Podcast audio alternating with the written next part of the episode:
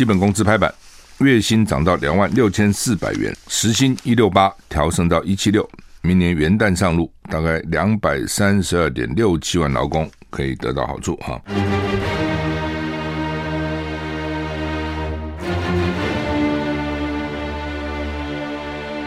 赵少康时间，吃喝玩乐骂，和我一起快意人生。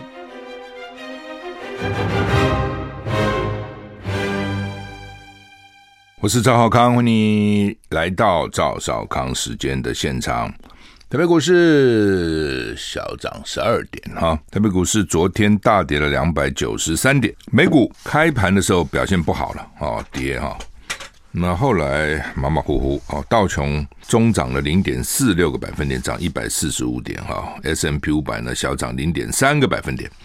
纳斯达克呢是小跌零点二六个百分点，费城半导体是跌了一点九二个百分点哈。那开始的时候，这个几个科技类股都大大跌哈，后来今天慢慢有些还涨了，苹果还涨零点五个百分点，Amazon 涨零点八个百分点，嗯，脸书涨一点五个百分点呢。不过 NVIDIA 比较惨。NVIDIA 大跌了七点六七个百分点，昨天也因因此带动了台积电也跌二十块哈。台积电 NVIDIA 是台积电的五大客户之一了哈。那主要因为它主要做绘图软体的这些东西，老美昨天下令不能卖到大陆去啊，进一步制裁大陆哈。那它不能卖到大陆去，当然就会跌了啊。本来还说这个 NVIDIA 他是他董事长姓黄嘛，是台湾人啊。台湾去的了哈，啊，本来还说这个公司将来有有机会变成造像造的这个产业哈，美元了哈，那最近一直跌哈，股票都跌说跌腰斩了哈。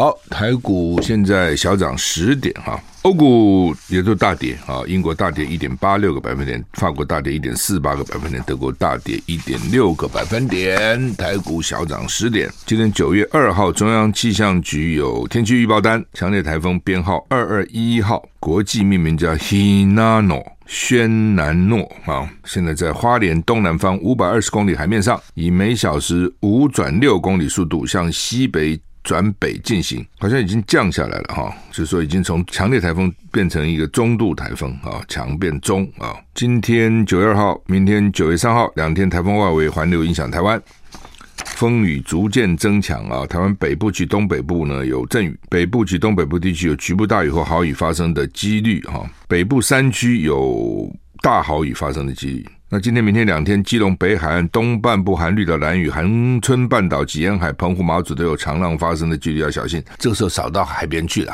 啊！不要拿自己生命开玩笑哈。那温度降下来了哈。北北基二六二十九度，降雨距离九十到一百趴，其实一大早就下了。桃竹苗二五到二十九度，降雨距离八十到一百趴。中彰投云嘉呢二十五到三十一度，降雨距离低，只有百分之三十。高屏二十五到三十二度，降雨距离更低，只有百分之二十到百分之三十。宜兰二六到三十一度，降雨距离百分之九十。花莲二七三三，降雨距离三十；台东二七三一度，降雨距离五十趴；外岛二六到三十四度，降雨距离百分之三十。所以看起来就迎风面下雨啊，下雨下得特别厉害。所以呢，北北基桃竹苗的降雨就几乎是百分之百了哈，宜兰也几乎百分之九十。好，那么今年其实 等于是第一第一个台风啊，叫做轩。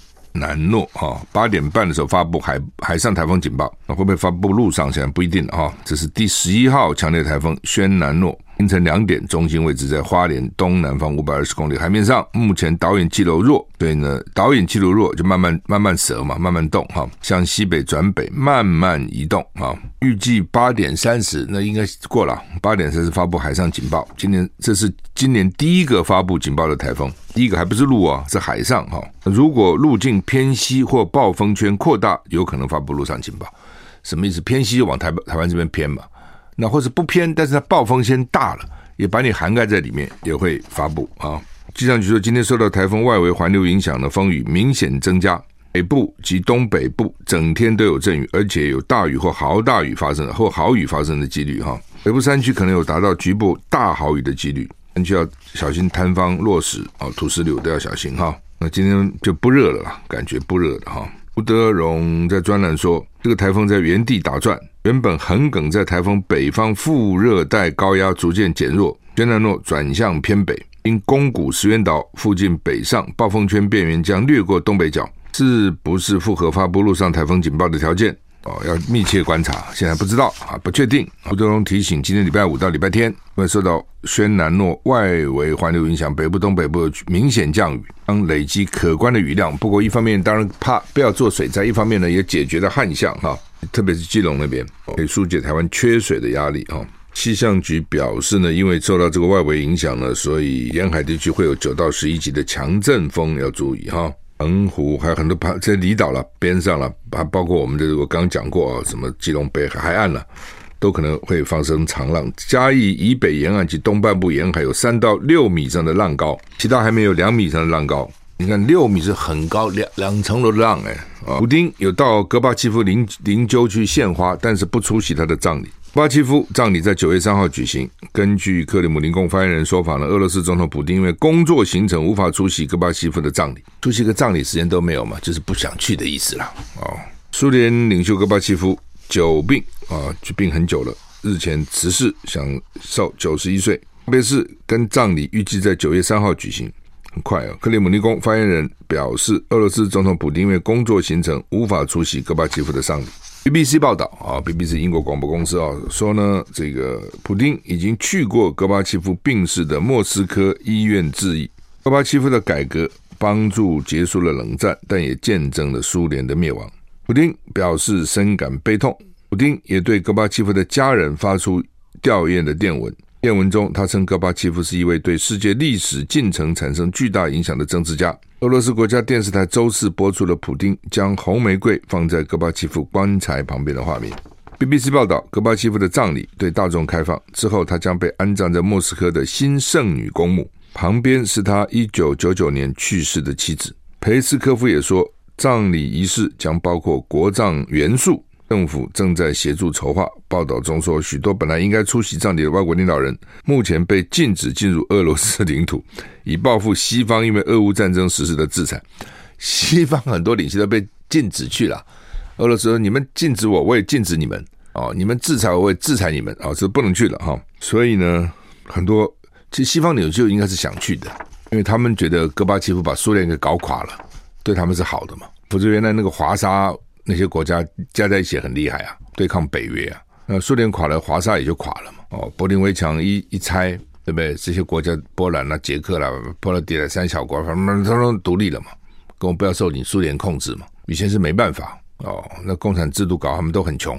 那当然大家都看西方那么繁荣富庶，也都想学嘛，谁不想学呢？哦，就希望有点比较自由的经济制度嘛，其实就这么简单，是人性了。你任何东西违反人性就做不成哦，你一定要去逆人性，你怎么做得成呢？做不成。共产制度其实就是这样。中国是唯一的共产国家，把它搞成西方的经济制度，他采的其实是西方的经济制度。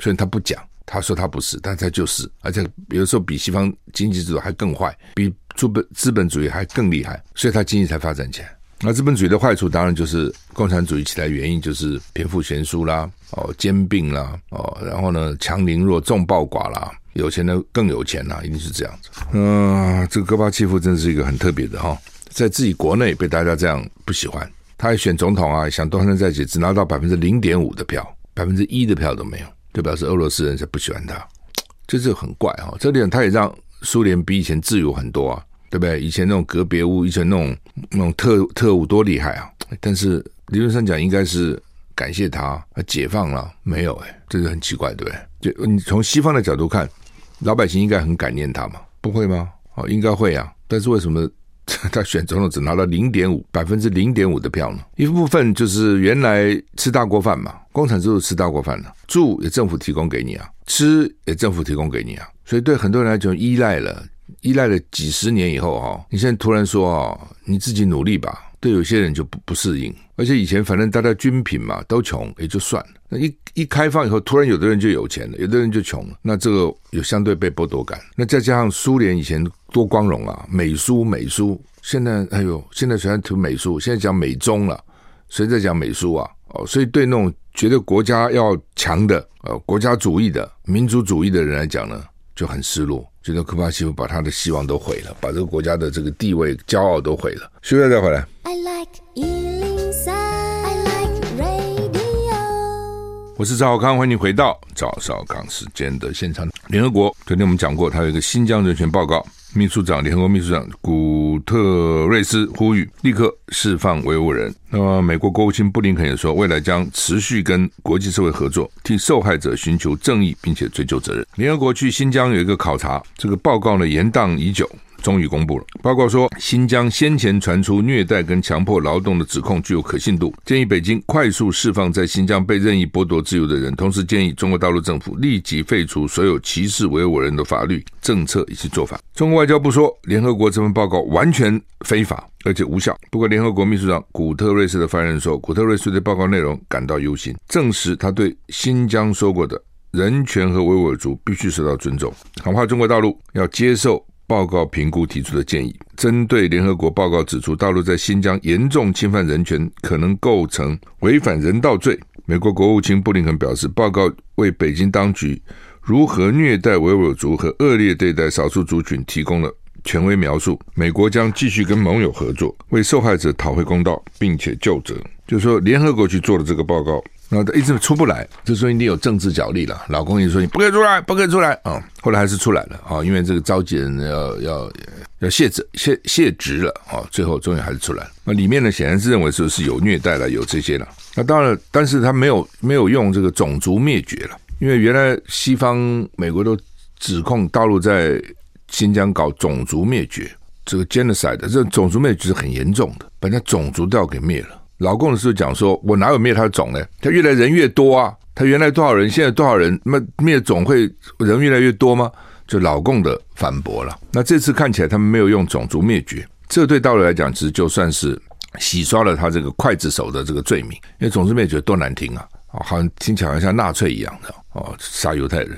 但是呢，显然人家也认为说你是有虐待或是有。有剥夺自由，所以剥夺自由就是把人家抓去关了，可能不经什么审判啊，不经正常的这个正正常的程序就把人家抓去关哦。他们一定有那种什么再教育营啊这些东西，他们都相信这一套的嘛。就是说，只要我每天给你念咒哈，念久了你就相信我，就洗脑了。哎，有没有效不知道哈，好也不一定说没效。你说那个学校里面从小这样教育你，教你，教你，教你，哎，将来你脑筋里根深蒂固就会有。他教你的想法，那那个我记得我到绿岛看他们也是啊，他们以前不是关一些政治犯嘛，他其实也是就是给他们上课上课上课上课哈，好像上了课就可以改变了，我不知道哎，如果我去我被你抓了，你天天给我上课，我就被你改变了，哪那么容易啊？哦，他认为会改变，反正不管了，反正就是抓进去关就给你再教育嘛，然后你改改了没有？哦，改了没有？改了，以前对不对？以前错了。哦，我这样随便讲，就是说他一定有几个测验你的方式啦，看你有没有真的悔改认罪，哦，改邪归正。对他们俩来讲，这样的话呢，大概你才能放出来。否则的话，你说顽固分子继续关，看起来是这样。所以联合国认为他这个是违反人权，而且剥夺任意剥夺人家的自由，就可能没有经过正式的法律审判，而且人家也没犯罪啊。哦，人家只是觉得维吾尔人。要要独立啊！维吾尔人要要自己生活，为了不要受到你中国汉人的管了。我想他一定嘛，你想完全跟你不一样。我昨天讲说，那个你看那个人长的样，用的语言，长的样子，饮食习惯、生活习惯、历史文化都跟你不同，对不对？都跟你不一样。那如果他就在你里面也就算，他又在边上，在你里面，反正大家就慢慢久了以后通婚啊，什么融合嘛。他又不是啊，他在还在外面哦，他又跟中亚那些国家、中东那些国家比较近，哎，这是很麻烦的哦，真的是麻烦了。这种事情就是你，但是你现在叫老公说你把他放了吧，他也不可能啊，他不可能把他放了啊，谁敢啊？那么你光看日本跟俄罗斯，光为了北方四岛能吵这么多年，那么四个小岛，休息一下回来。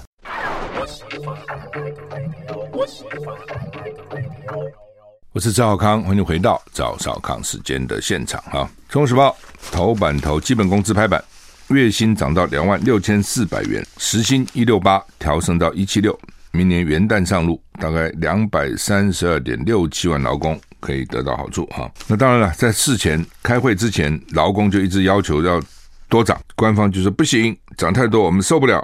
啊，反正就每次就这样炒嘛，最后涨了四点八趴了，涨了四点八趴到变成两万六千四啊，两万六千四。劳工本来是要涨百分之十一啦，哦，然后一直往下降降降降降降到百分之六点八，资方原来说百分之三不能再多了哦。那他们一般的做法是把消费者物价指数增加多少，再加上经济成长率的二分之一，哦，它是怎么来的哦？就是说物价上涨了，你总要帮我物价上涨补足嘛。哦，这是一个。所以呢，物价上涨多少是一个数字。然后经济有成长啊，啊，比如经济成长三点多趴，那三点多趴的经济成长率，我们各享受一半。所以你资方享受一半，劳方享受一半，这其实也不太通了。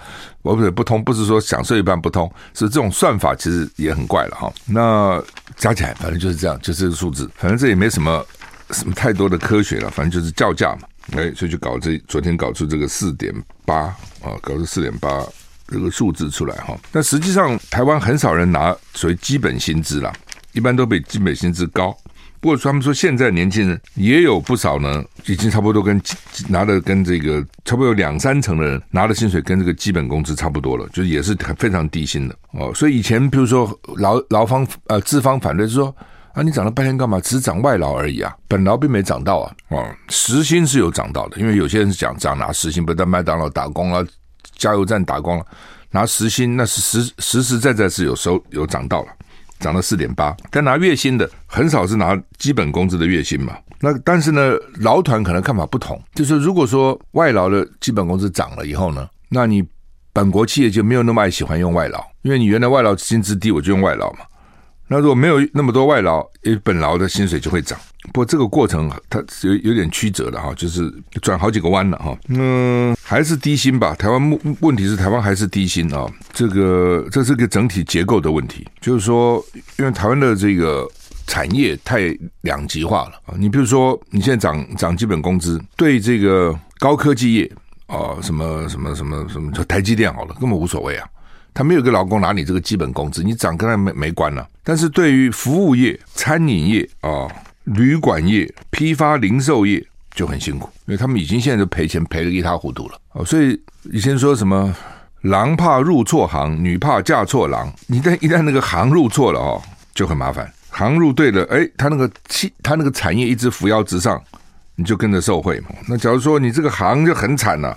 你再好，你说我在这个行里面我表现最好的，那还是惨了，只是大厂跟小厂而已啊。呃，主要这几年主要是疫情了，因为疫情搞的这个，尤其是这种国际旅游业、旅馆业啊，最近大概稍微好一点了，因为国内旅游稍微畅旺，餐饮最近比较好啊，但是之前那几个月是蛮惨的。好，那么有的时候你不要看只是涨这个工资哈，它会连续涨到劳保费跟健保费哦，通常。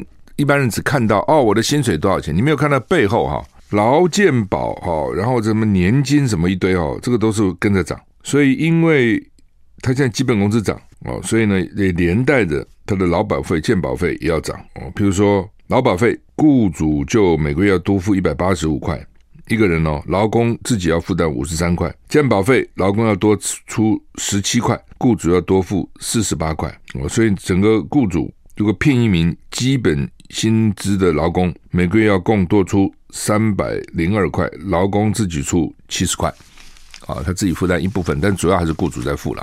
好，台股现在跌三十六点，那实际上在开会之前我们就知道一定会涨的了哈，因为要选举了嘛，啊，民进党会选举哦，他敢不涨嘛？所以一定会涨，只是涨多少而已了哈。大家也都知道会涨，资方也知道会涨。联合报头版头登了我国我国军第一次击落无人机打下来了。它这个无人机显然是民用的了，哦，照相的，反正那种民用的。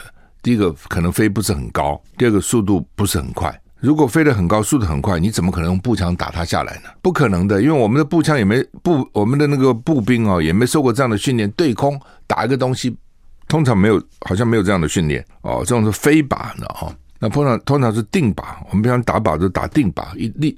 定的靶，很少那个靶跑来跑去的。以后也许要改了，也许要以后也许要到朝天射击，看能不能把那个飞靶打下来。那当然，好吧，他今天说我击落了，那你就相信他击落了哦。他应该有影片才对，放给我们看看。因为说那个嗯掉了打下来，总那个哪去的那个无人机呢？说掉海里去了。那能不能把它捞上来？是没有，不见了。那那到底在哪里？是不是真的打下来？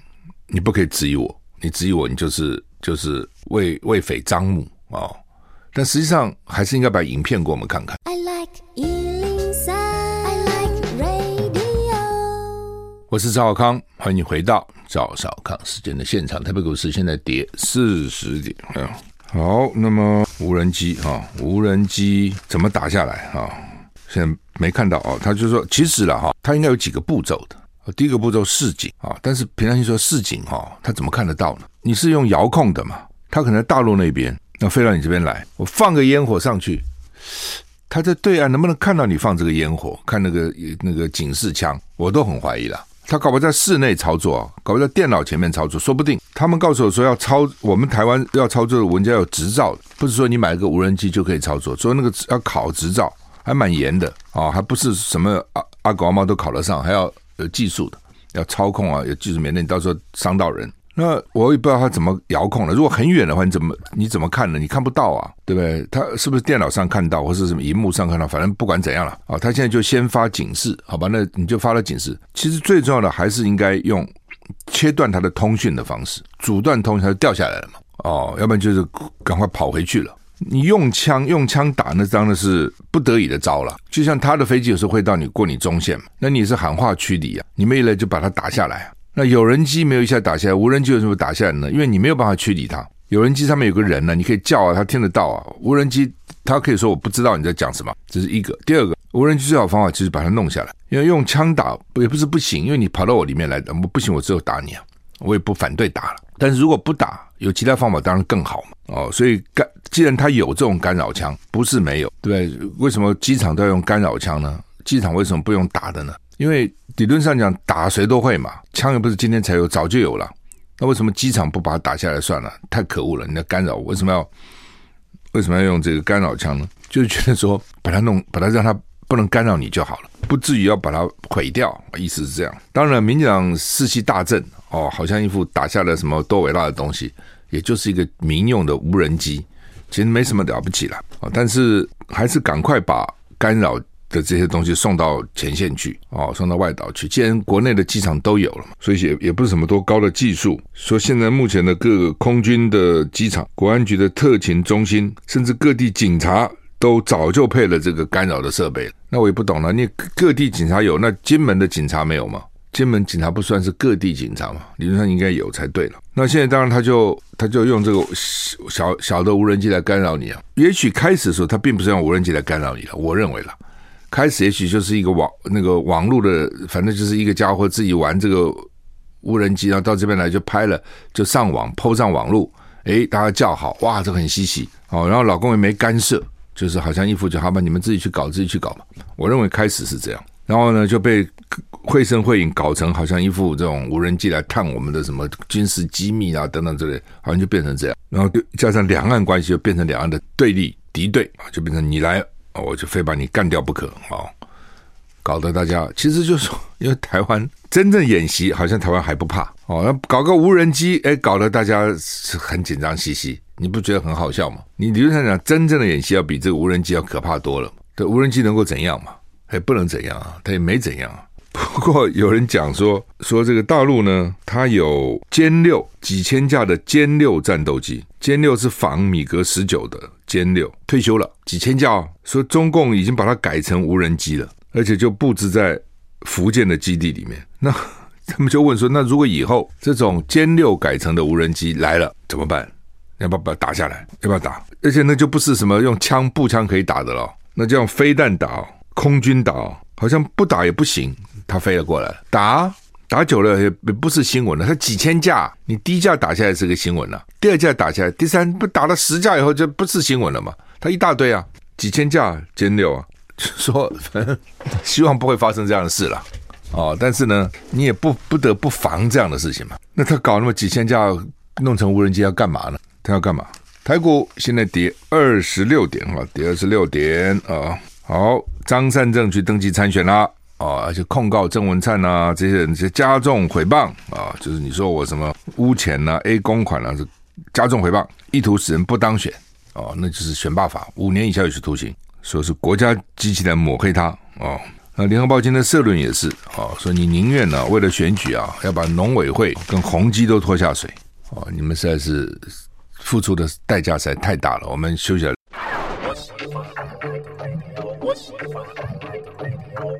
我是赵少康，欢迎回到赵少康时间的现场。特别股市跌三十二点哈，宏基了哈，就说因为当时张善政就是他们的宏基拿跟农委会这个这个拿到这个 project 的时候呢，是二零零七年招标的。二零零七年谁是总统呢？谁？陈水扁哦，马英九是二零零八年当选，农委会是谁？主委呢？苏家全。那宏基的创办人叫什么呢？叫施正荣。那施正荣除了是宏基创办人，还是谁呢？